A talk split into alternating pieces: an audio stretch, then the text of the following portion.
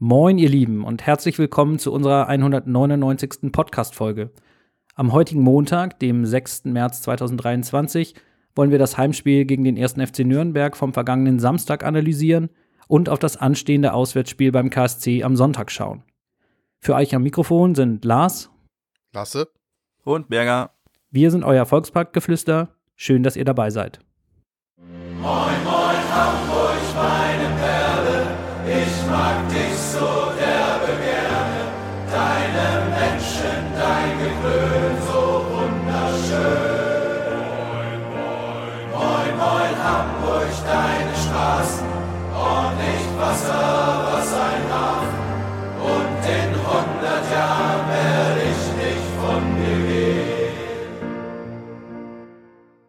Vermutlich vermisst ihr die gewohnte Stimme von Nando an dieser Stelle.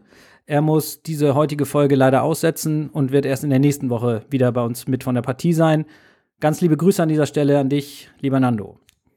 Wir wollen aber natürlich wie gewohnt einen Blick auf das werfen, was der 23. Spieltag an diesem Wochenende zu bieten hatte. Ich hatte ja vor einer Woche gesagt, dass mein Fokus neben unserem Heimspiel gegen den Club auf dem Abendtopspiel zwischen Heidenheim und Darmstadt liegen würde. Und so war es dann auch. Richtig schön war dabei natürlich, dass ich es mit dem Heimsieg des HSV auf der Couch gemütlich machen konnte. Und so hätte ich nichts dagegen gehabt, wenn der Wunsch von Jonas Bold, ein Punkt für jeden und ein für die Tonne, sich erfüllt hätte. Aber die Heidenheimer haben das Spiel kurz vor Schluss dann ja doch noch auf ihre Seite gezogen und den Druck auf den HSV und Darmstadt damit maximal hochgehalten. Wie sahen denn eure Fußballwochenenden aus, Lasse und Bürger? Ja, tatsächlich habe ich am Samstag äh, war ich am Stadion. Freitag habe ich die Konferenz geguckt tatsächlich. Da hat mir Magdeburg sehr imponiert mit zwei HSV-Toren quasi, Quateng und Ito. Äh, also ohne den HSV jetzt 0-0 gestanden. Gerade das Ito-Tor war richtig schön rausgespielt. Also Magdeburg kommt auch mit dem offensiven Titzfußball jetzt langsam in Fahrt auch in der zweiten Liga. Die haben sich jetzt wohl adaptiert. So fühlt es sich für mich an. Und dann habe ich das Spiel, was ich auch schon letzte Podcast-Folge gesagt hatte, wo ich geglaubt habe, dass es interessant werden könnte, hatte ich äh, recht behalten. Es war Braunschweig gegen Bielefeld, war ein Knüller. Bielefeld führt 3-0. Man dachte, oh, jetzt, jetzt sind sie wieder da und können nächste Woche für uns Druck auf Darmstadt machen und dann äh, brechen sie ein und Braunschweig schießt noch 3-3 durch einen überragenden Emanuel Ferrei. Also für mich ist das das Wochenende so eher äh, das Wochenende gewesen jetzt, wo ähm, in den letzten elf Spielen aus meiner Sicht mehr oder weniger der, der Aufstieg von, von zwei von drei Mannschaften fix ist. Also ich glaube nicht mehr, dass, dass weder Paderborn oder Düsseldorf noch ran oder Lautern für sich auch noch, noch ranrücken können. Ich glaube, das Rennen äh, um die, die Radkappe und, äh, und den zweiten Platz steht unter Darmstadt, uns und dann Heidenheim. Ähm, da, da ist einfach in allen drei Mannschaften einfach zu viel Stabilität, dass es äh, aus meiner Sicht noch richtig gefährlich werden kann. Dann muss eine Mannschaft richtig einbrechen. Ja, dann lasst uns den Blick doch auch auf unser Heimspiel äh, des HSV gegen den 1. FC Nürnberg werfen. Tim Walter hatte ja eine Woche Zeit, sich Gedanken darüber zu machen, wie er den gelb gesperrten Moritz Heyer ersetzen würde und konnte darüber hinaus, ja, so viel wurde ja zum Ende der Trainingswoche dann klar, auch auf die zuletzt angeschlagenen Jonas Meffert und auch Bakary Yatta zurückgreifen. Wir hatten vermutet, dass Noah Katterbach rechts hinten in der Viererkette von Beginn an würde spielen dürfen. Und so kam es dann auch. Und äh, auch Bakker stand nach seiner Denkpause aus dem Darmstadt-Spiel jetzt gegen Nürnberg wieder in der Startelf. Bei unseren Gästen war die Liste der Ausfälle um einiges länger, aber auch Dieter Hecking hat am Ende elf fitte Akteure gefunden, die in seinem typischen 4-3-3-System ins Spiel gegangen sind. Ähm, personell hat er im Vergleich zum 1 0 Erfolg gegen Sandhausen aus der Vorwoche Nürnberger und Duman wieder in die Startelf beordert, die den verletzten Schleimer und auch Lohkemper ersetzt haben. Das Spiel selber ja, begann eigentlich ohne eine nennenswerte Abtastphase. Ja, so wie es die meisten wahrscheinlich vermutet hatten. Der HSV hatte deutlich mehr Spielanteile, war erkennbar vom Anpfiff weg darauf erpicht, das eigene Spiel durchzusetzen. So richtig brenzlig wurde es aus dem Spiel raus, aber eigentlich erstmal nicht. Und ja, so war es dann ähm, eigentlich sinnbildlich für das Spiel, so ein bisschen, dass unser Führungstor in der ersten Halbzeit durch äh, Jean-Luc Dompe ähm, aus einer Standardsituation resultierte. ja, da hat er den HSV mit seinem ganz feinen Füßchen und einem direkt verwandelten Freistoß verdient mit 1 zu 0 in Führung gebracht, was dann ja auch der Halbzeitstand sein sollte.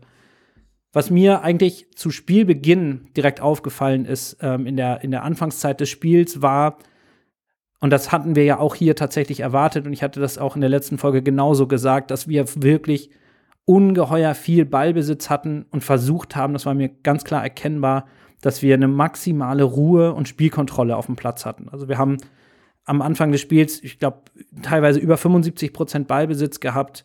Wir haben eine Passquote von über 90 Prozent gehabt und kaum mal einen langen Ball gespielt. Ähm, das war für mich schon deutlich so, oder so würde ich es lesen, dass hier der Fokus darauf war, Sicherheit ins Positionsspiel und die eigenen Abläufe wiederzuerlangen nach den letzten Spielen, wo die Spiele hektischer waren, wo es uns nicht immer gelungen ist, das eigene Spiel durchzusetzen. Und ähm, wir haben, wenn man auf die Statistik und auf die Zahlen schaut, so in der ersten ja, Hälfte der ersten Halbzeit eigentlich kaum nennenswert Torszenen gesehen, die für XG-Werte gesorgt haben, also die da einen Ausschlag gegeben haben.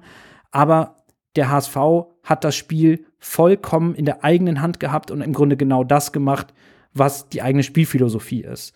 Ähm, was mir dabei ein bisschen aufgefallen ist, eigentlich von Beginn an, war, dass Robert Glatzel ganz häufig zwei oder teilweise sogar drei direkte Gegenspieler hatte, wenn der HSV den Ballbesitz hatte.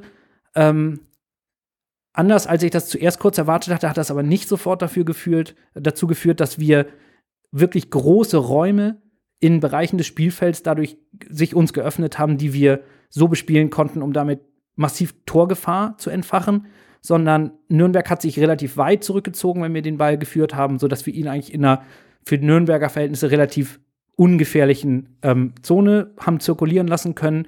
Ja, und so ist eigentlich das Spiel entstanden und losgegangen, ja, bis es dann in der 19. Minute zum ersten Mal geklingelt hat.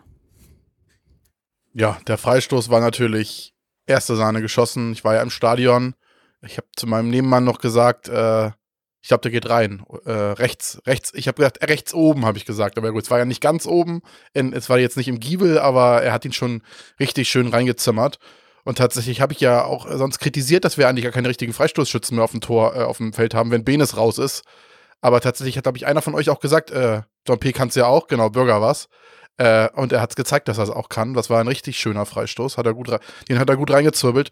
Und der ist richtig reingefahren. Der hat eine richtig schöne Flugbahn gehabt. Der ist reingeflogen und hat, am Ende ist er so richtig runtergefallen wie so ein Stein. Also besser kann man einen Freistoß eigentlich fast gar nicht schießen.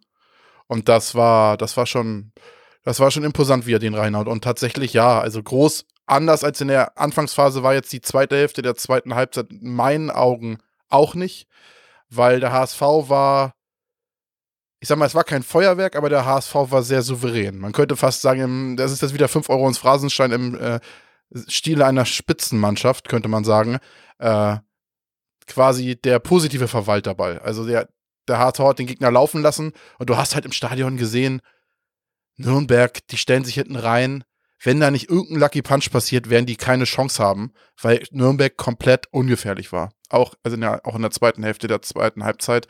Also wenn der HSV nur irgendwie mal vors Tor kommt und seine Chancen nutzt, dann war mir klar, dass wir das gewinnen werden. Äh, ja, so, so hat sich für mich die, das Spiel angefühlt. Wie gesagt, kein Feuerwerk, kein, kein, nicht viele Aktionen zum Zungeschnalzen, aber wirklich sehr souverän und gut runtergespielt.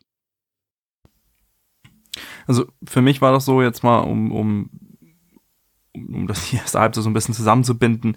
Ähm, ich fand auch, man hat, man hat einfach Nürnberg vollkommen im Griff gehabt gehabt. Also die letzte Viertelstunde, ähm, statistisch gesehen, haben wir da nur jeden vierten Zweikampf gewonnen. Aber irgendwie, selbst, selbst dadurch ist Nürnberg nicht gefährlich geworden. Der HSV hatte das einfach die ganze Zeit im Griff.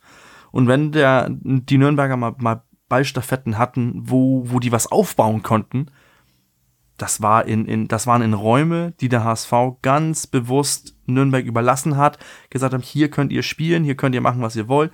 Sobald die dann in diese Grenze überquert haben, dann ist der HSV draufgegangen, hat den Ball wiedergeholt oder sich irgendwie eine äh, Ball ins Ausgedrescht zum, zum Einwurf oder zum, zum Eckball, äh, Abstoß, einfach souveräne Kontrolle, auch äh, wenn man nur 1-0 vorne war. Das war vielleicht das Gefühl, dass man sagt, mh, hm, es war nicht gefährlich. Zeigt die XG auch in der ersten Halbzeit, dass man nicht viel, ähm, viele Chancen kreiert hat. Aber mit der Führung im Rücken hat man das Spiel einfach äh, sehr, sehr gut im, im Griff gehabt. Und von Nürnberg kam auch irgendwie überraschend wenig. Und das war, ich hatte echt gedacht, dass man, ähm, dass man nicht so eindeutig äh, Hackings Abdruck schon sehen wird. Aber wenn man das Spiel gesehen hat, das war ganz klar, äh, das war wie der HSV unter Hacking. Also 4-3-3, ohne irgendwie diesen, diesen offensiven Plan. Ich glaube, Hacking hat, hat seinen Plan im Kopf, den hat man ja beim HSV am Anfang gesehen, aber er hat das nicht durchgebracht. Ich glaube, da, da fehlen ihm die Spielertypen für. Ja, das habe ich auch so gesehen. Also der SFC Nürnberg wie erwartet, also uns genau das geboten, ähm, worauf man sich ja auch dann relativ gut wahrscheinlich hat einstellen können.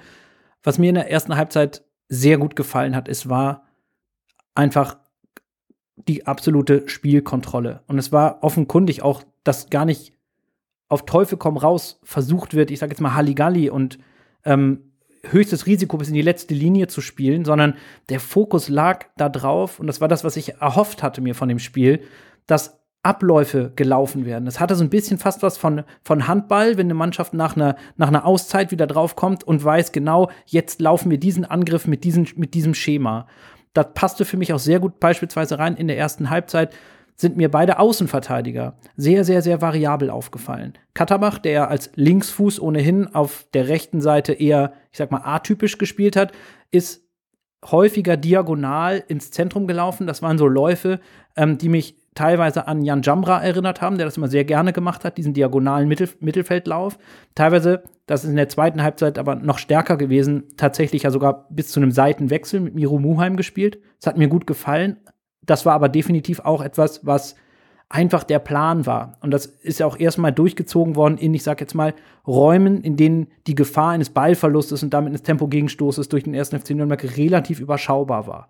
Sicherheit gewinnen und ins Spiel reinkommen. Das hat mir gut gefallen. Wenn es was zu bemängeln gab in der ersten Halbzeit, am Fernseher hatte ich das Gefühl, dass Laszlo Benisch nicht wirklich die Bindung zum Spiel hatte, die ich mir manchmal gewünscht hätte. Also es kam von ihm nicht so viele Impulse, wie ähm, er das an einem vielleicht besseren Tag oder mit etwas mehr Bindung zum Spiel auch liefern kann für das Spiel. Und Bakariata ähm, hat mir auch persönlich nicht so gut gefallen ähm, im Spiel gegen Nürnberg, auch weil er weniger Aktionen einfach hatte. Ob das jetzt daran lag, dass er mit Katterbach einen, einen ja, nicht eingespielten Partner hinter sich spielen hatte oder einfach auch äh, der, der SFC Nürnberg ihn gut aus dem Spiel genommen hat, das ähm, vermag ich jetzt gar nicht so hundertprozentig zu sagen. Das ist so die beiden äh, Punkte, die mir in der ersten Halbzeit, ja, wenn, ich, wenn man jetzt sagen will, negativ aufgefallen sind. Insgesamt war ich sehr, sehr zufrieden habe mich tatsächlich gewundert, in der Halbzeit relativ viel in Social Media auch zu lesen. Da muss aber jetzt mehr kommen. Das war aber eher dünn. Ähm, ich weiß ja nicht, was die Leute erwarten. Ich war sehr, sehr zufrieden damit, wie wir den Club bespielt haben. Und vielleicht noch ein Exkurs zum Abschluss zur ersten Halbzeit. Ich weiß nicht, ob euch das auch aufgefallen ist im Stadion. Das betrifft Nürnberg und den HSV. Es sind unglaublich viele Spieler auch wiederholt ausgerutscht auf dem Platz. Also der Platz scheint ungeheuer seifig gewesen zu sein.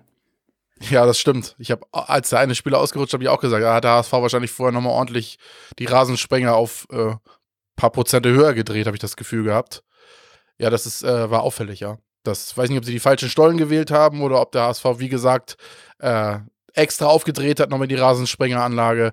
Und was anderes, äh, was man noch außerhalb des Sportlichen, sag ich mal, äh, nennen kann, ist dass äh, die Aktion nach dem Freistoß von Dompe, als er den, das Trikot von Mario Vuskovic hochschaltet, das war auch eine schöne Aktion. Ja, dann lass uns direkt in Richtung der zweiten Halbzeit den Blick schweifen lassen. Ähm, beide Teams kamen ohne Wechsel wieder raus auf den Rasen zurück. Und das Bild, was sich zunächst bot, ähm, ähnelte dem der ersten Halbzeit. Der HSV mit viel Ballbesitz, durchaus Zug zum Tor. Von einem Anrennen oder einer veränderten Grundordnung, sonstiger taktischer Anpassung oder so, war aber insbesondere beim ersten FC Nürnberg trotz Halbzeitrückstand für mich persönlich am Fernsehen nichts zu sehen. Ähm, ja, und so war es halt anders als in der jüngeren Vergangenheit, dass der HSV ähm, früh nach dem Seitenwechsel nachlegen und eben den zweiten Treffer markieren konnte, also aus einer Eintore eine Zweitore-Führung machen konnte. Auch dieses Mal war der feine Fuß von Dompe ganz maßgeblich am Treffer beteiligt. Den legt äh, Dompe natürlich wunderbar direkt aus der Luft auf Ludovic Reis ab und der dann am Ende einer langen und echt schönen Kombination das Tor macht. Ja, da hatte ich das Gefühl, auch in der Wiederholung, dass der Ball in der Entstehung des Treffers wirklich einmal durch die gesamte Mannschaft gelaufen ist und so irgendwie jeder Einzelne da ein Elftel oder ein Zehntel Scorerpunkt äh, äh, bekommen könnte. Ja, und das ist am Ende dann nur 3 zu 0 für den HSV stand, obwohl der Torschrei noch zweimal in der zweiten Halbzeit durch den Volkspark geheilt war. Das ja, lag daran, dass beim VAR im Kölner Keller beim vermeintlichen 3-0 durch Bobby Glatzel ein Stürmer vollgesehen wurde. Ähm, tja, kommen wir vielleicht noch zu. Und so war es dann dem eingewechselten äh, Rensford, äh, Rensford Hibor Königsdörfer ähm, äh, vergönnt, kurz vorm Abpfiff mit seinem 3 zu 0 den Schlusspunkt zu setzen. Lasse, wie hast du die zweite Halbzeit gesehen? Ja, du hast es eigentlich schon perfekt zusammengefasst. Was mir beim Tor besonders gut aufgefallen ist, dass äh, Benes da wirklich sehr gut nachsetzt und dann den Ball halt zu, zu Jatta rausspielt und der flankt ihn in die Mitte und Glatzle und Schindler, ich weiß nicht genau, wer ihn getroffen hat, Glatzle und Schindler gehen beide zum Ball und der Ball kommt dann zu, äh, zu Dompe und der flankt ihn in die Mitte äh, zu, zu Reis und dann geht er rein. Und was ich so spannend fand, dass der Ball ab der Aktion von Jatta eigentlich gar nicht mehr am, Bo am Boden war, sondern er war die ganze Zeit in der Luft. Das war stark, wie sie ihn da hochgehalten haben und dann äh, Dompe ihn aus der Luft äh, auf äh, Reis ablegt und der ihn dann reinschießt, Volley quasi. Also das war schon, war, richtig schönes Tor. Also eine richtig tolle Kombination. Und ansonsten, ja, war der HSV in der zweiten Halbzeit halt, ja, weiterhin souverän. Und was soll man zu dem nicht gegebenen Tor von Glatzel noch sagen? Also Beuth hat es ja nach dem Spiel im Interview in meinen Augen recht, recht passend er, er, erklärt. Also er wurde ja auch ein bisschen, das, sein Blut kam in Wallungen, sagen wir mal so. so kennt man ihn eigentlich gar nicht. Er kann sich eigentlich mal relativ gut beherrschen. Äh, aber da hat er tatsächlich mal Klartext geredet und ich glaube, er spricht da vielen Fußballfans, nicht nur HSV-Fans, man kann ja auf die gesamte Situation im deutschen Fußball gucken. Äh, nicht nur zweite Liga, auch Bundesliga. Ich glaube, der spricht da vielen aus der Seele, weil ich möchte auch nicht Schiedsrichter sein, äh, nicht falsch verstehen. Ich sage auch nicht, dass ich es besser könnte. Aber wenn du da wirklich Menschen hast, die dafür bezahlt werden, dass deren, sag ich mal, Hauptberuf ist, entweder freigestellt oder sogar Hauptberuf, äh, dann ist es so, ich verstehe nicht, wie in der Situation drei Menschen darüber gucken kann. Der Schiedsrichter und die beiden Videoschiedsrichter, die ja auch ausgebildete Schiedsrichter sind und meistens sogar Schiedsrichter sind, die an anderen Spieltagen auch Spiele pfeifen. Äh, wie diese drei Personen darüber gucken können und dann alle drei zu dem Ergebnis kommen können, dass das ein Foul von Glatzel sein soll. Also vielleicht sehe ich das zu durch die HSV-Brille, aber ich glaube, ich hätte mich, ich behaupte, ich hätte äh, auch nicht gemeckert, wenn es auf der Gegenseite gewesen wäre und dieses Tor hätte gezählt. Also wirklich, ja, ich, ich muss aufpassen, was ich da sage, weil äh, ich finde den VAR als Tool an sich gut und man kann es im Jahr 2023 auch nicht mehr ungeschehen machen, in meinen Augen, den jetzt irgendwie abzusägen. Das wäre irgendwie eine Bankrotterklärung. Man muss auch mit der Zeit gehen. Aber nach all diesen Jahren, wo die, wir diese Diskussion quasi jeden zweiten oder dritten Spieltag führen, muss der DFL und der DFB langsam mal so viel Kräfte und Geld und Mühen daran investieren, dieses Problem aus der Welt zu schaffen. Weil das Schlimme ist, es ist ja gefühlt nicht besser geworden, sondern es wird ja gefühlt immer schlechter und schlechter, weil niemand mehr versteht, wie es eigentlich funktionieren soll und niemand versteht mehr, wie die Regeln durchgesetzt werden. Und äh, da muss langsam was geschehen, sonst fliegt das ganze Ding allen sowas von um die Ohren. Ich finde, wenn ich, wenn ich den Part kurz mit, mit dem VR aufgreifen darf, ähm, für mich ist es auch kein Freistoß von, von, von Glatze. Ich finde es auch äh, schwach, dass der VR da eingreift und sagt, äh, muss zurückgepfiffen werden wegen Freistoß. Ähm, was ich dennoch äh, kurz sagen möchte, wenn, die Diskussion gibt es ja nicht nur in Deutschland, die gibt es in England, die gibt es auch in Dänemark.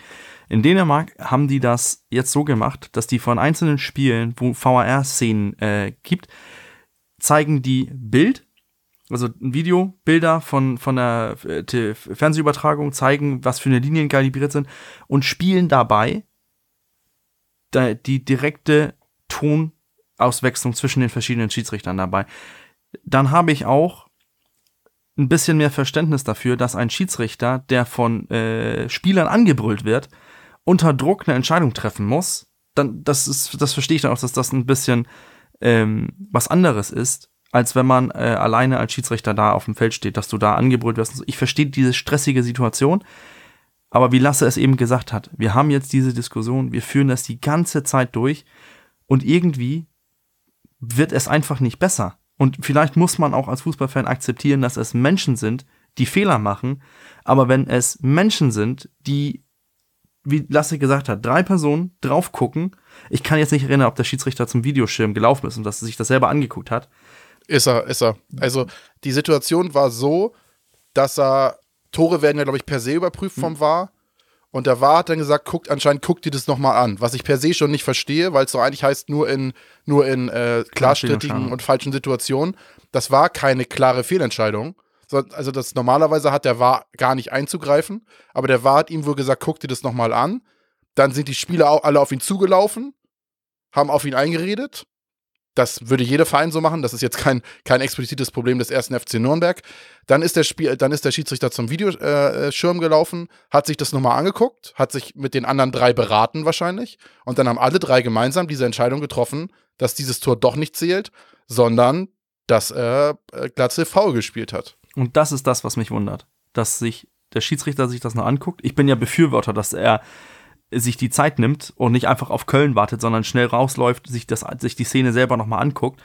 Aber wenn drei Leute sich das angucken und die dann zum Ergebnis kommen, ey, das ist ein, eine klare Fehlentscheidung, dass du das Tor gibst, dann verstehe ich das auch nicht mehr. Und, und wie gesagt, wir sitzen hier in zehn Jahren bestimmt noch, wenn sich da nicht bald was ändert vom Fußballbund, vom, von deutschem Fußball, und diskutieren hier dieselben Sachen. Das muss irgendwie besser werden. Ja, äh, ich denke auch, also da habe ich euch jetzt auch nicht groß was hinzuzufügen, äh, was den War angeht. Das ist eine, eine, ein Anwendungsfehler, eher als dass der, dass das ein systemischer Fehler, finde ich, im Exakt. War als, als, als, als, als, als methodische äh, Hilfe ist.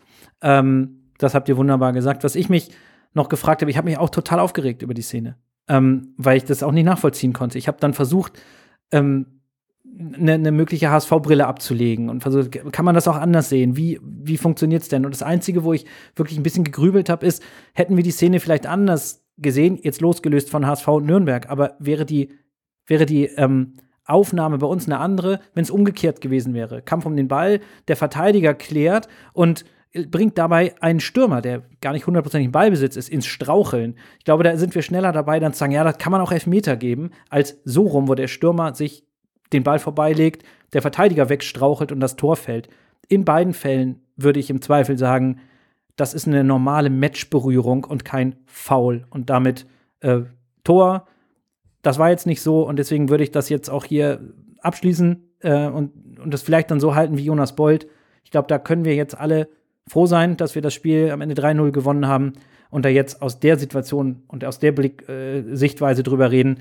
Ähm, man stelle sich nur mal vor, das Ding wäre, keine Ahnung, am Ende 2 zu 2 ausgegangen. Ähm, dann hätten wir eine völlig andere Grundlage für die Diskussion. So kann man sich einfach dieses Themas mal nähern, aber irgendwie wird man irgendwann auch müde dieser ewigen Diskussion, weil man hat immer das Gefühl, man dreht sich im Kreis. Mitte der zweiten Halbzeit, wir führten jetzt 2 zu 0, hatte ich so ein bisschen das Gefühl, jetzt ist es wirklich der viel zitierte Verwalterball. Wir lassen den Ball zirkulieren Nürnberg hatte hier und da auch sowas wie einen kleinen Nadelstich, aber es hatte auch so ein bisschen was wie von, ich gebe einem Hund eine etwas längere Leine, aber ich kann sie jederzeit wieder ein bisschen anziehen. Das war für mich eine wahnsinnig kontrollierte Spielführung des HSV in der zweiten Halbzeit. Und so ein bisschen, ja, plätscherte es dann auch so ein Stück weit dahin, ohne dass ich das Gefühl hatte, auch die Spieler des HSV oder wir werden nachlässig oder wiegen uns in, in der Sicherheit, die wir nicht haben. Und insofern hat mir das durchweg eigentlich in der zweiten Halbzeit wirklich gut gefallen, was wir da angeboten haben. Also ich, ich finde, das war eigentlich ziemlich gute Zusammenfassung so von der zweiten Hälfte. Also ab dem, dem 2-0 äh, passiert gefühlt so gut wie gar nichts mehr. Also das Spiel plätschert vor sich hin. Nürnberg hat äh, auch statistisch gesehen ein bisschen mehr Ballbesitz, hat sogar ein bisschen Überhand an Ballbesitz, aber das war wiederum dieses kontrollierte. Du hast das die Analogie mit dem Hund und der Leine perfekt, weil es war gefühlt so, ihr dürft hier den Ball haben, hier dürft ihr den Ball haben, hier nicht, hier nehmen wir uns den zurück oder zwingen euch dazu, einen Rückwärtsgang anzulegen, zurückzuspielen und dann von vorne wieder anzufangen. Das war einfach ähm, das war einfach kontrolliert und dann immer noch mit diesen verschiedenen Nadelstechen. Man hat das gesehen, dass das nicht gegebene Tor, was wir eben angesprochen haben, kommt ja auch aus dem Nichts irgendwie. Und dann hatten wir auch noch die, die Konterchance von äh, Nemeth, äh, wo wir auch plötzlich äh, Nürnberg total überspielen und schade, dass er den nicht reinmacht, aber auch zuletzt, also wir, wir waren immer noch gefährlich und ich glaube auch, dass das vielleicht die, die Qualität von unserer Mannschaft ist, ne? dass man sieht, da kommt ein Nemeth rein, das wird, es wird gefährlich, es, es, es kommt Königsdörfer rein, es wird gefährlich, obwohl eigentlich ein Jatta mehr oder weniger blass ausgeht in diesem Spiel, haben wir Möglichkeiten von der Bank auch offensiv, unsere Offensive anders zusammenzustrecken, weil wir auch einen Gang zurückschalten können, ein bisschen tiefer stehen können, um dann diese Nadelstiche zu setzen. Wir sind, aus meiner Sicht, haben wir auch Samstag bewiesen, wieso wir zu Recht oben mitspielen und warum wir so schwierig sind zu bespielen. Ja, ich finde, das, das, das war der Rück die Rückkehr zum Walterball, die wir uns erhofft hatten. Und äh, das lässt sich auch, finde ich, so ein bisschen ähm, an, den, an den Zahlen dann ablesen. Also ich habe mal so ein bisschen durch die Y-Scout-Skalen des Spiels natürlich durchgeschaut und eine Statistik hat mich da richtig angesprungen und das ist die Anzahl der, der, der Pässe pro Defensivaktion. Ähm, ähm, das sind beim HSV 8,6. 8,6 gegnerische Pässe, ehe es eine Defensivaktion des HSV gab. Beim ersten FC Nürnberg sind es 30,4. Das heißt, wir haben den Ball unglaublich lange so zirkuliert, dass Nürnberg überhaupt nicht in eine Zweikampfsituation kam. Ähm, und damit, das zeigt ja auch, dass wir kein, ich sag jetzt mal, übertriebenes Risiko in unserem Spiel gegangen sind, sondern dann, wenn sich irgendwo Räume geboten haben, dann haben wir dann haben wir den Ball da versucht reinzutragen. Und wenn wir die Räume nicht hatten, dann gab es mit einer Zwei-Tore-Führung eben die Notwendigkeit auch nicht, das zu tun. Außerdem, in der vergangenen Woche habe ich auch ähm, über die Ballbesitzphasen und die Dauer unseres Ballbesitzes gesprochen. Auch da sind wir zurück zum Normal, wenn man so will, unter Tim Walter. Wir hatten wieder neun Ballbesitzphasen von 45 Sekunden oder länger. Zum, zur, zur Erinnerung, in Darmstadt waren das zwei.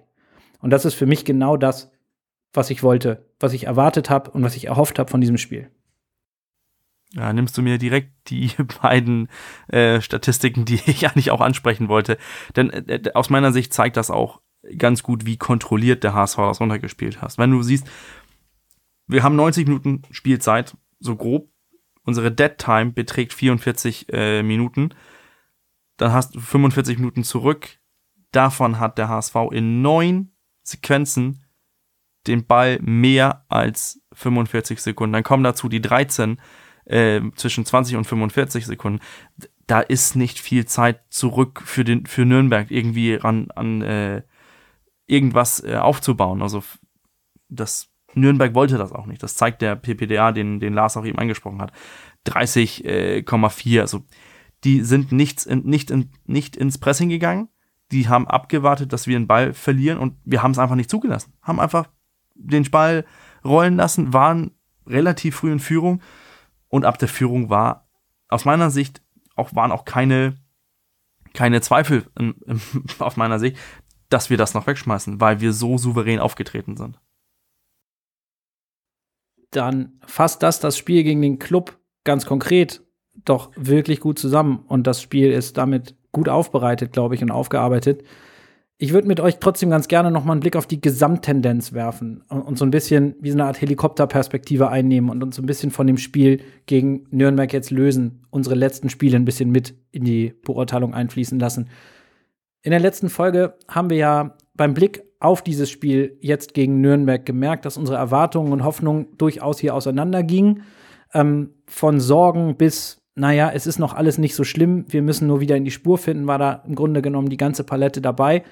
Und auf der Pressekonferenz vor dem Spiel hat Tim Walter jetzt auch seine Sicht auf die jüngsten Leistungen des HSV so ein bisschen offenbart. Da hat er nämlich gesagt, Zitat, eine Entwicklung verläuft nicht immer nur linear, sondern da gibt es auch mal Dellen. Vielleicht müssen wir einfach mal Luft holen, um wieder an unser Maximum heranzukommen. Jetzt haben wir die erhofften und auch von uns allen erwarteten drei Punkte gegen Nürnberg eingefahren. Wie ordnet ihr jetzt die Aussage von Tim Walter ein und hat sich an euren Einschätzungen und dem Blick in die Zukunft im Vergleich zur Vorwoche etwas verändert? Vielleicht ja auch vor dem Hintergrund der neuen, in Anführungsstrichen, Tabellenkonstellation mit deutlich knapperen Abständen zwischen den ersten drei Tabellenplätzen? Also für mich ist das momentan so einzusehen, dass wir hatten äh, zwei Top-Spiele, die haben wir bestanden, ohne gut zu spielen, bis auf die 20 Minuten gegen, ähm, gegen Heidenheim.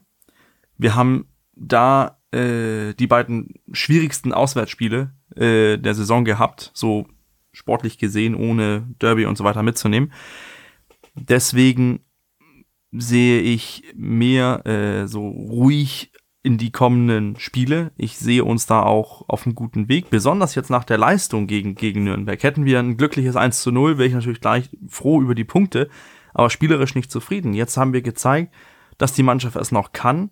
Die Mannschaft hat jetzt bestanden gegen hohe Pressing-Gegner von wie Heidenheim und gegen Darmstadt. Und die Mannschaft hat jetzt gegen tiefstehenden Gegner wie, ähm, wie Nürnberg auch bestanden. Also für mich sind wir auf einem guten Weg. Das Problem für mich ist halt, weder Darmstadt noch Heidenheim lassen Federn.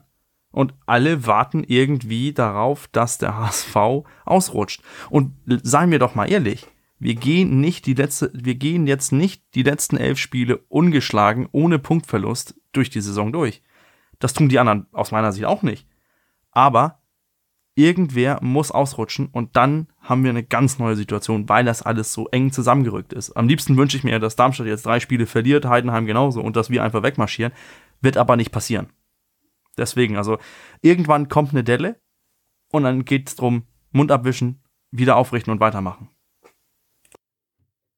Also mir hat das Nürnberg-Spiel wirklich Mut gemacht jetzt für die restliche Saison, weil ich hatte ja wirklich Angst vor dem Nürnberg-Spiel, wegen diesen ganzen äußeren Faktoren mit Hacking als neuem Trainer und eigentlich äh, schlechteste Auswärtsmannschaft, die schlechteste Offensive und all diese Daten. Aber der HSV hat mich ein Glück Lügen gestraft und ist diesmal nicht auf der Bananenschale, die bereit lag, ausgerutscht, sondern hat weitergemacht und hat das souverän runtergespielt. Und in meinen Augen, ich will nicht sagen, dass es eine Trendwende war, aber ich glaube, nach diesen schwierigen Spielen wo du natürlich auch nicht immer einen Sieg erwarten kannst. Am Ende, das Nürnberg-Spiel ist das Spiel, was die Bewertung halt erst zulässt. Hättest du die Spiele gegen Darmstadt und gegen Heidenheim jetzt unentschieden gespielt, aber hättest jetzt gegen Nürnberg verloren, dann würdest du das ganze Paket an Spielen ganz anders bewerten als jetzt. Und jetzt muss ich sagen, ich kann damit leben, dass wir gegen Heidenheim und Darmstadt unentschieden gespielt haben, weil wir dann halt so ein Spiel wie gegen Nürnberg gewonnen haben. Und äh, das ist mir deutlich lieber, als wenn wir eins der beiden Spiele gegen Heidenheim oder äh, äh, oder oder oder ähm, oder Darmstadt gewonnen hätten und dann gegen Nürnberg einen Unentschieden spielen oder verlieren.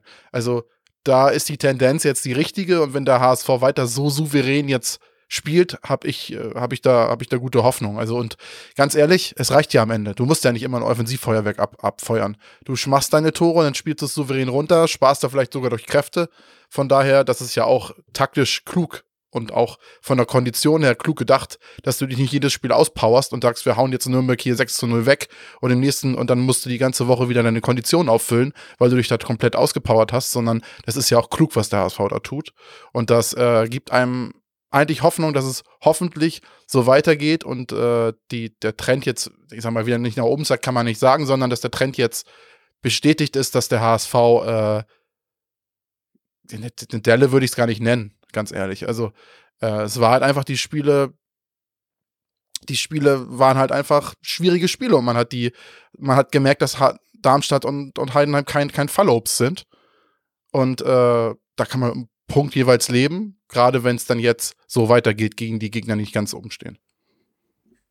Ja, finde ich, habt ihr beide wunderbar gesagt. Ähm, und ich finde schon, wir hatten da eine Delle. Wenn unser Trainer schon von einer Delle redet, dann nehme ich das gerne auf. Aber es war eben glücklicherweise nicht die Ergebnisdelle, die wir in den letzten Jahren gerne hatten, sondern es war eben nur in Anführungsstrichen eine Leistungsdelle.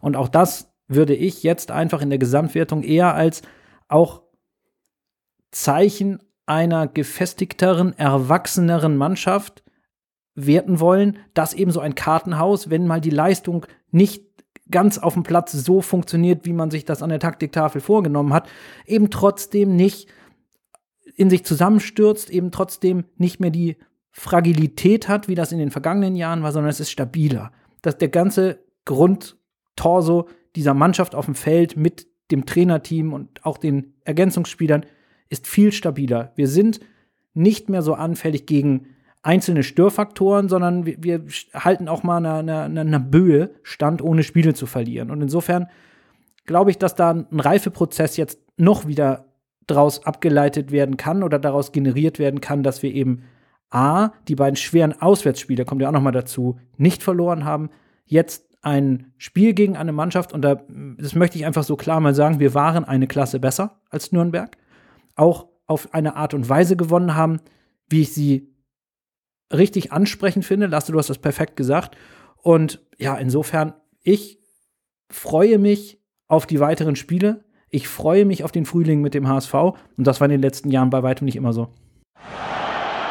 Dann erst Groh, der den Ball übernimmt. Halblinke Position zu Mackert. Er sollte schießen. 25 Meter am ersten frei. Schuss auf das Tor. Tor! Tor! Ein herrlicher Treffer. Ein wunderbarer Treffer. Angeschnitten. Der Ball fliegt da unhaltbar rechts ins Eck. Wenn wir jetzt einen Ball hätten, würde ich es Ihnen noch mal zeigen. Um das Spiel gegen den Club endgültig abzubinden und abzurunden, ähm, fehlt natürlich noch eine ganz wesentliche Kategorie. Und das ist natürlich die Auflösung unseres und eures Man of the Match. Das darf und wird auch in dieser Folge nicht fehlen. Ähm, Lasse, welcher Akteur hat dich gegen den ersten FC Nürnberg am meisten überzeugt? Also tatsächlich habe ich mal geguckt, wer so die Tore vorbereitet hat und meine letzten Man of the Matches quasi so rekapituliert und meine Kritiken an, an Spielern der vergangenen Spiele. Und deshalb habe ich mich bei diesem Spiel für Jonas Meffert entschieden als Man of the Match, weil der mir quasi als Kleber im Mittelfeld und auch diese Passgenauigkeit äh, und diese Ballsicherheit, die wir hatten, ist in meinen Augen, äh, war Jonas Meffert in dem Spiel äh, ein wichtiger Faktor dafür. wenn du mal guckst, das eins, das erste Tor und das dritte Tor, also eigentlich das vierte Tor, wurden von äh, Jonas Meffert tatsächlich vorbereitet. Äh, und der hat in meinen Augen äh, wieder ein richtig gutes Spiel gemacht. Deshalb ist Jonas Meffert mein Man of the Match. Weil er halt auch so selten erwähnt wird, weil er halt immer so, so unterm Radar fliegt. Aber ich wollte ihn einfach mal erwähnen und äh, stellvertretend für die gute Passquote und für die gute Ballsicherheit und für seine beiden Vorlagen äh, oder Vorbereit, äh, bei, äh, Torvorbereitung nehme ich ihn als Man of the Match. Da gehe ich direkt mit mit, äh, mit Meffert auch. Wenn man sich so seine Statistiken anguckt, äh, seine Passquote ist knapp bei, äh, bei 100 Prozent. Er hat einen Fehlpass nach vorne, da hat er 90, 9 aus 10. Dann hat er äh, Rückpässe, Pässe zur Seite, Kurs und Medium, alles auf 100 Prozent. Er hat viele Pässe gut hinbekommen, gewinnt auch relativ gute Quote seiner, äh, seiner ähm, Zweikämpfe, hat dann auch sechs lose Bälle geholt. Also für mich war auch einfach das Bindeglied. Irgendwie auch, hat man auch gemerkt, dass er äh, vielleicht auch äh, seinen Knieschmerzen endlich los war. Also das fand ich dann, ähm, fand ich, hat er, hat er echt gut gemacht. Also für mich auch Jonas Meffert, Man of the Match. Dann haben wir jetzt noch eine Stimme aus dem Off heute, die uns äh, Nando dankenswerterweise zugespielt hat. Ähm, hören wir mal rein wer sich in Nandos Augen besonders hervorgetan hat. Hola aus Lisboa. Ähm, natürlich gibt auch die portugiesische Jury noch seinen Man of the Match ab und der ist für mich Sebastian Schonlau. Man konnte im Stadion hervorragend erkennen, wie er die Abwehr dirigiert, wie er Angriffe des Gegners antizipiert und dann rechtzeitig den Angriff unterbindet, indem er in den Pass reingeht und somit gar nicht in den Zweikampf und dann sofort das Spiel wieder schnell macht. Das war für mich gegen Nürnberg im Stadion sehr oft stark erkennbar und bei einer geschlossenen Mannschaftsleistung, aber eben einem zu Null Spiel wollte ich an dieser Stelle dann mein Man of the Match an Sebastian Schonlau geben. Danke, Nando. Dann möchte ich noch abschließen und zwar ähm, gehe ich hier mit der Mehrheit. Ähm, ich bin auch bei Jonas Meffert in diesem Spiel. Ähm, in den letzten Spielen haben wir ihn mal kritisiert und einfach auch mal äh, versucht herauszuarbeiten, warum er vielleicht nicht die Präsenz auf den Platz hat bringen können, ähm, die wir von ihm, von ihm aus der Hinrunde gewohnt waren. Er war vielleicht nicht ganz bei 100 Prozent, war ja auch angeschlagen. Unter der Woche hat man im Training ausgesetzt. Und ähm, jetzt gegen den ersten FC Nürnberg ähm, hat er wieder richtig viele gute Aktionen gehabt, hat, äh, hat wieder viele Situationen antizipiert, war unauffällig und dennoch effektiv, ähm, hat sich im Dienste der Mannschaft da voll reingeschmissen wieder. Und ähm, ja, auch da noch mal kurzer Blick auf die Statistik. Wir haben 15 von 29 Loose Balls, also freien Bällen, erobert. Und ähm, davon mit Sicherheit auch eine ganze Menge im Sechserraum, zumindest war das meine Wahrnehmung. Das habe ich jetzt nicht auf Jonas Meffert runtergeschlüsselt, aber das war einer der Punkte, wo ich das Gefühl hatte, da haben wir wieder deutlich mehr Präsenz und Zugriff im Spiel. Mein Man of the Match ist auch Jonas Meffert.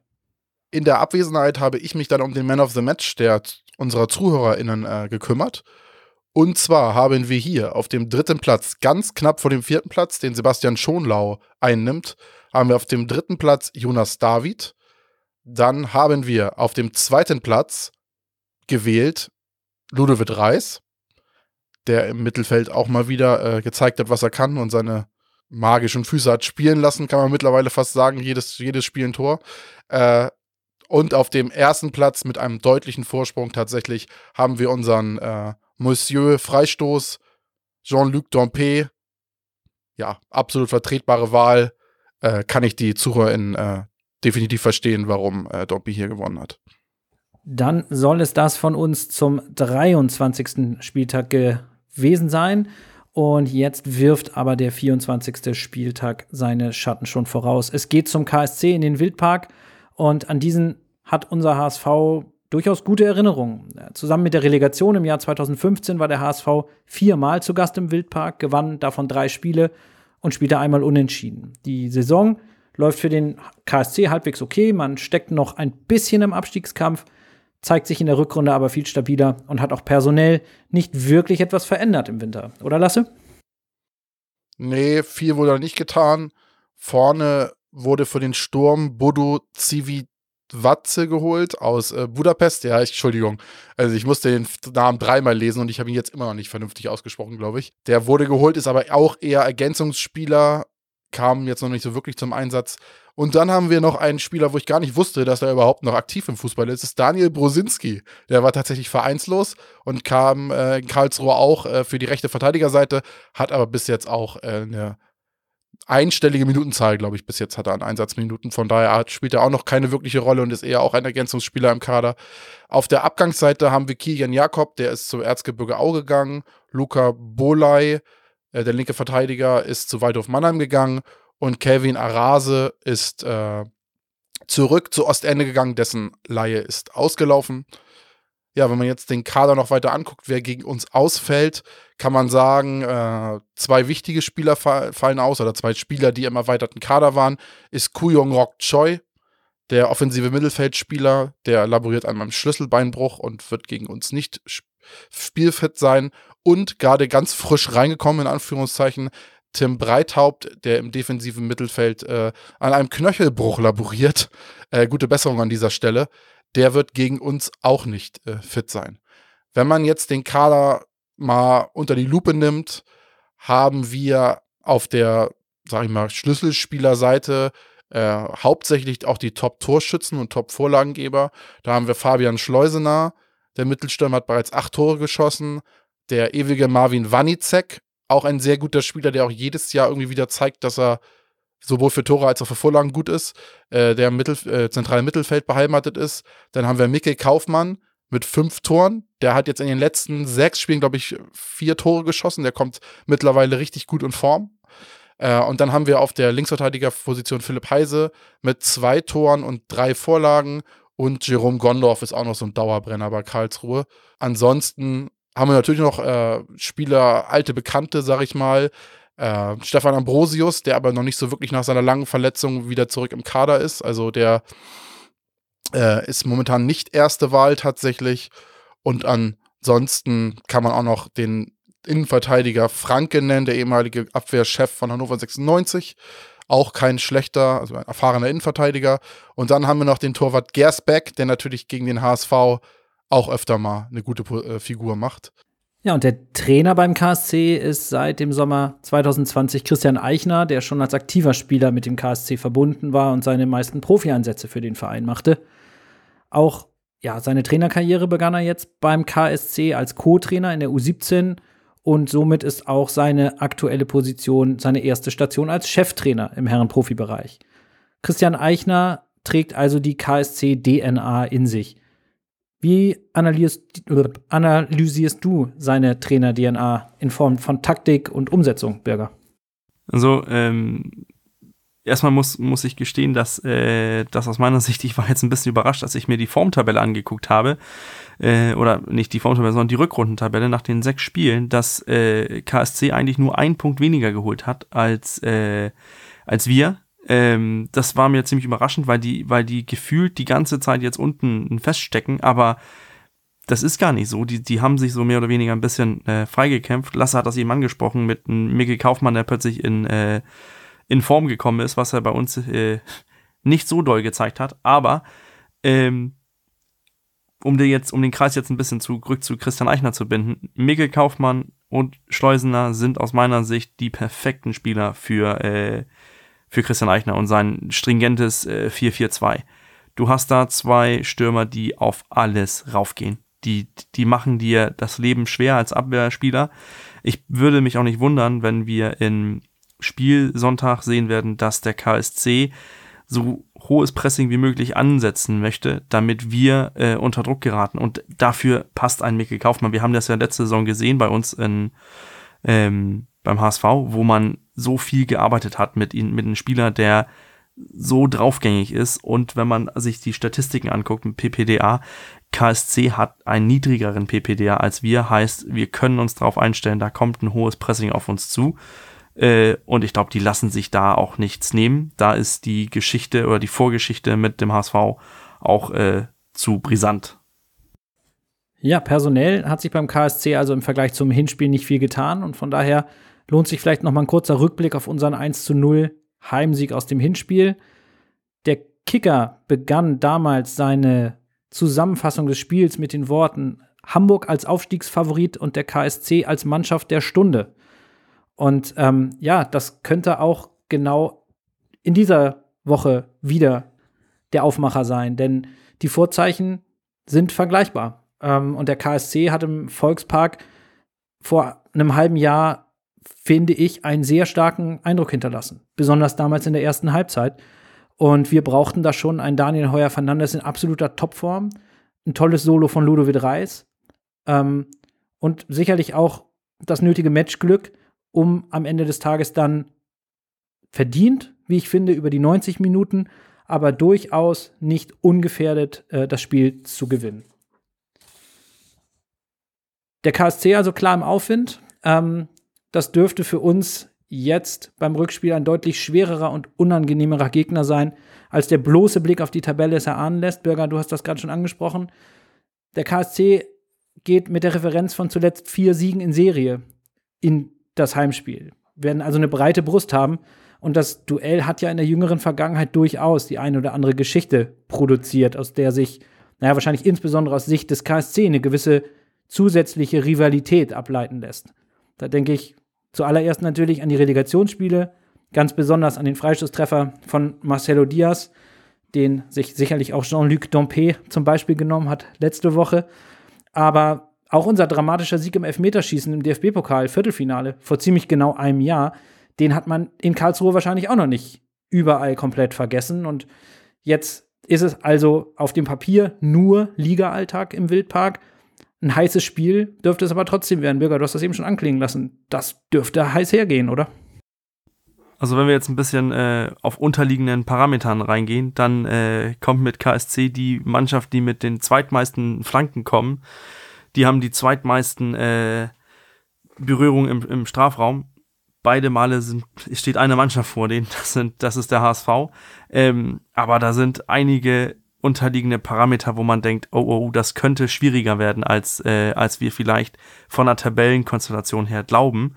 Ähm, die lassen sogar weniger Schüsse zu als, äh, als wir.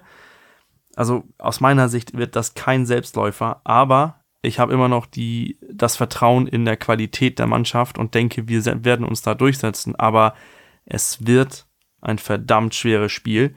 Und äh, ja, wir sind wohl, wenn es so verläuft, wie wir jetzt am Wochenende warten, dann sind wir in der Pflicht, drei Punkte holen zu müssen. Das wird auf jeden Fall ein richtig heißer Ritt. Jetzt mit dem renovierten Stadion im Wildpark ist jetzt nicht mehr ganz so der, Entschuldigung, das ist jetzt sogar der Bruch von damals, weil das war ja schon wirklich eine alte richtig alte Schüssel, wo wir uns da der Relegation stellen mussten. Aber ja, du hast es ja eben schon gesagt.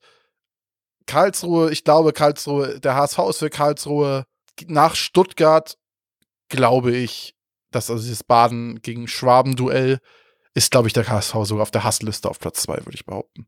Wenn man das so alles mitbekommt bei Social Media und an sich und dieser Relegationsstachel sitzt vielleicht auch berechtigt, keine Ahnung, noch tief beim KSC. Und irgendwie habe ich immer das Gefühl, ich will jetzt hier auch nicht als arroganter HSVer rüberkommen oder sonst was, aber ich habe immer so ein bisschen das Gefühl auf Social Media und was man da so von außen mitbekommt, dass die KSC-Fans und vielleicht auch der Verein das Spiel von damals, den Marcelo Diaz Freischuss, nie so hundertprozentig verarbeiten konnten und dementsprechend uns so ein bisschen zum Erzfeind auserkoren haben, was natürlich jetzt in diesem Spiel mitbringen wird, dass die sich die Seele aus dem Leib rennen werden. Die werden dem HSV den Aufstieg versauen wollen und sagen, nee, ihr habt uns damals so wehgetan, das zahlen wir euch jetzt zurück. Und das merkt man ja auch in dem Spiel im Pokal. Äh, das sind alles solche Kämpfe gewesen gegen den KSC. Also das wird, das wird auf jeden Fall ein hochdramatisches und hochintensives Spiel. Ich glaube nicht, dass der HSV da irgendwie äh, es schaffen wird, Karlsruhe, sag ich mal, an die Wand zu spielen und das wirklich sehr souverän zu gewinnen, sondern ich glaube, das wird, das wird richtig, das wird, das wird heftig. Ja, das erwarte ich auch. Und gerade das hohe Anrennen des KSC, was ich auch erwarte, ähm, was so ein bisschen natürlich auch in einem Kontrast steht zu dem, was der 1. FC Nürnberg uns jetzt gerade hier im Volksparkstadion angeboten hat, ist natürlich auch wieder, es ist natürlich auch da von mir dann jetzt die 5 Euro ins Phrasenschwein. Es ist ein neues Spiel, es ist ein ganz anderes Spiel. Aber es wird auch tatsächlich auf dem Feld etwas gänzlich anderes sein, gerade für die Spieler bei uns in den Reihen, die für den Spielaufbau, die Struktur und ähm, sozusagen das, das, das, das Initi Initiieren unserer Angriffe ähm, verantwortlich sind. Ähm, natürlich aus der Viererkette hinten raus ist es ein gänzlich anderes Spiel und da erwarte ich auch zum Beispiel ein Spieler wie, wie Bobby Glatzel, der jetzt ähm, doch in der ersten Halbzeit zumindest ganz extrem in der Luft gehangen hat, so ein bisschen im Heimspiel gegen Nürnberg. Natürlich, weil er gedoppelt und gedreifacht wurde, das hatte ich eingangs schon gesagt. Aber wir werden sicherlich in Karlsruhe ab und an definitiv häufiger als gegen Nürnberg auch mal in der Situation sein, wo wir dann doch mal einen längeren Ball und wenn es ein gechippter Ball auf einen sich etwas fallen lassenden Bobby Glatzel spielen, der ihn dann nach außen ablegen kann. Wir haben da durchaus, wenn wir es schaffen, diese frühe Pressinglinie gut und sicher zu überspielen, wahnsinnig große Räume, gerade auf unseren Außen, die, die, ähm, die Tiefe, die uns der Karlsruher SC dann natürlich anbietet, weil die können das, die müssen das Feld ja kompakt halten, wenn sie früh anlaufen. Da sehe ich für uns äh, den Angriffspunkt über die Flügel ähm, aus der Zentrale heraus. Wir sollten nicht eine Abkehr von dem machen, was wir tun, was wir machen und was wir wollen. Da habe ich aber auch überhaupt keine Sorge. Ähm, ich könnte mir sogar vorstellen, dass wir von der Grundidee ähnlich ins Spiel gehen wie gegen Nürnberg, nämlich dass wir sagen, wir wollen den Ball sicher halten und wir wollen uns Sicherheit holen in diesem Spiel, unabhängig davon, wie hoch wir angelaufen werden. Unsere Angriffe werden wir aber anders initiieren müssen und da bin ich gerade gespannt auf Spieler dann wie ein Laszlo Benesch jetzt in der kommenden Woche, weil der mit seinen diagonalen Bällen nach außen glaube ich, für richtig viel Gefahr sorgen kann. Du hast das ja fast angesprochen. Wir hatten das ja auch in, in welches Spiel war das, wo Glatze sich ganz, ganz tief fallen lassen hat und wo man dann gesehen hat, dass eigentlich Dompe und Jatta die letzte Linie gebildet haben, als, als zwei Stoßstürmer, auf die man dann verlängern konnte. Es würde mich nicht überraschen, wenn man das nochmal sehen wird. Und dann ist es natürlich auch wiederum, es wird ein Geduldsspiel werden, denn aus meiner Sicht glaube ich nicht, dass dieses hohe Anlaufen von KSC, dass sie das 90 Minuten lang durchhalten können. Heißt, die müssen entweder in die zweite Reihe gehen, also auswechseln ziemlich früh, oder halt, dass die den Druck nicht halten können. Heißt, wenn das 0 zu 0 steht in der 70. Minute, kann das auch akzeptiert werden, denn das Spiel kann auch äh, zuletzt entschieden werden. Ja, ich glaube, Bakriata und Dompe könnten der Schlüssel zum Spiel werden, das glaube ich auch. Also gerade gegen die Abwehr von, von Karlsruhe äh, ich weiß jetzt nicht, ehrlicherweise nicht, ob wie, wie schnell Heise und Jung jetzt sind auf den Außen, äh, wie da das direkt, direkte Duell aussieht. Aber wie es eben gesagt hat, an sich von den Räumen und von der Spielweise her könnte das äh, gut funktionieren, wenn man sich da auf die Außen fokussiert, wie es der HSV ja eigentlich auch meistens tut. Äh, das ist ja eigentlich unser Standardspiel, auf die Außen zu spielen und das zu überlagern und dann auf Glatzel zu spielen. Äh, der kann sich, wird sich, denke ich, auch gegen äh, Kobalt und Franke da in der Mitte gut durchsetzen können. Ich glaube, das sind jetzt beides nicht solche Kopfballungeheuer, ehrlicherweise. Äh, auf was, auf wen wir aufpassen müssen, ist, glaube ich, Kaufmann, weil der ist momentan so gut in Form, Ex-Spieler vom HSV. Also, da, das, das, das wird nicht so leicht. Dem werden wir versuchen müssen, aus dem Spiel zu nehmen. Und dann äh, hat der HSV auch, glaube ich, gute Chancen, da zu gewinnen. Dann lasst uns doch zum Abschluss noch gemeinsam einen Blick über den HSV-Tellerrand auf die übrigen Partien des 24. Spieltags werfen. Nach der Last-Minute-Niederlage der Darmstädter werde ich mir am kommenden Wochenende ganz genau anschauen, wie sie den Nackenschlag verkraftet haben. Und ähm, das, obwohl sie ja gegen einen Gegner spielen, der selber einen ziemlichen Tiefschlag verkraften musste. Denn der nächste Gegner kommt aus Bielefeld und die mussten ja in Braunschweig am eigenen Leibe erfahren, wie es sich anfühlt, eine drei, drei auf, auf des Gegners Platzes nicht ins Ziel, nicht ins Ziel zu bringen. Ähm, was insgesamt die Konstellation am nächsten Wochenende aus HSV-Sicht natürlich auch noch an Spannendem mitbringt, ist, dass der Ablauf genau Spiegelverkehr zu diesem Wochenende sein wird. Darmstadt und Heidenheim legen am Samstag vor und wir müssen bzw. können dann am Sonntag nachziehen. Worauf guckt ihr aus dem HSV besonders? Ich werde mir auf jeden Fall das Spiel Bielefeld gegen Darmstadt angucken und gucken, ob äh, Bielefeld da vielleicht an die Leistung der ersten Halbzeit anknüpfen kann äh, und vielleicht Darmstadt wehtun kann. Äh, also Daumen sind gedrückt für Schwarz-Weiß-Blau oder Blau-Weiß-Schwarz, äh, wie man es gerne nennen möchte, die Reihenfolge. Und ansonsten, ja, Fortuna Düsseldorf gegen Heidenheim ist, glaube ich, auch noch ein spannendes Spiel, weil das eigentlich zwei Teams sind, die momentan gut in Form sind und da wäre es ja eigentlich gut, wenn Düsseldorf gewinnen würde. Düsseldorf muss gewinnen. Wenn die irgendeine Rest, Resthoffnung haben wollen auf den, auf den Aufstieg oder Relegationsplatz, müssen die gegen Heidenheim äh, Samstag gewinnen, ansonsten wird die Lücke einfach zu groß äh, für Düsseldorf. Deswegen ist das für mich auch das Schlüsselspiel, weil, weil vielleicht kann, ich hatte es ja am Anfang gesagt, für mich ist es eigentlich mehr oder weniger entschieden, weil sonst muss eine Mannschaft richtig einbrechen ich sehe nicht, dass, äh, dass Darmstadt äh, gegen so angeschlagene Bielefelder äh, da was äh, flattern lässt. Das ist, sind für mich drei sichere Punkte. Ein bisschen Stolpergefahr sehe ich dann eher bei, bei Düsseldorf und Heidenheim, aber ich denke, Heidenheim ist so gut drauf momentan. Also, das ist, äh, die werden das auch äh, da wuppen und bleiben uns auf den Fersen. Heißt, wir sind Sonntag im, in der Pflicht. Ähm, ja, das sind die drei Spiele, die ich so ein bisschen in Augen behalten werde. Aber ich glaube, das wird so sein, die letzten elf Spielrunden, dass man immer guckt, was machen Heidenheim und Darmstadt und äh, was machen wir. Da kristallisiert sich der Dreikampf hinaus und da liegen natürlich dann auch unsere Interessen. Das soll es dann für diese Woche von uns auch schon wieder gewesen sein. Vielen Dank euch fürs Zuhören. Wir hören uns wie gewohnt nächste Woche wieder, dann auch wieder in gewohnterer Besetzung. Bis dahin, bleibt gesund und nur, der, Nur HSV. der HSV.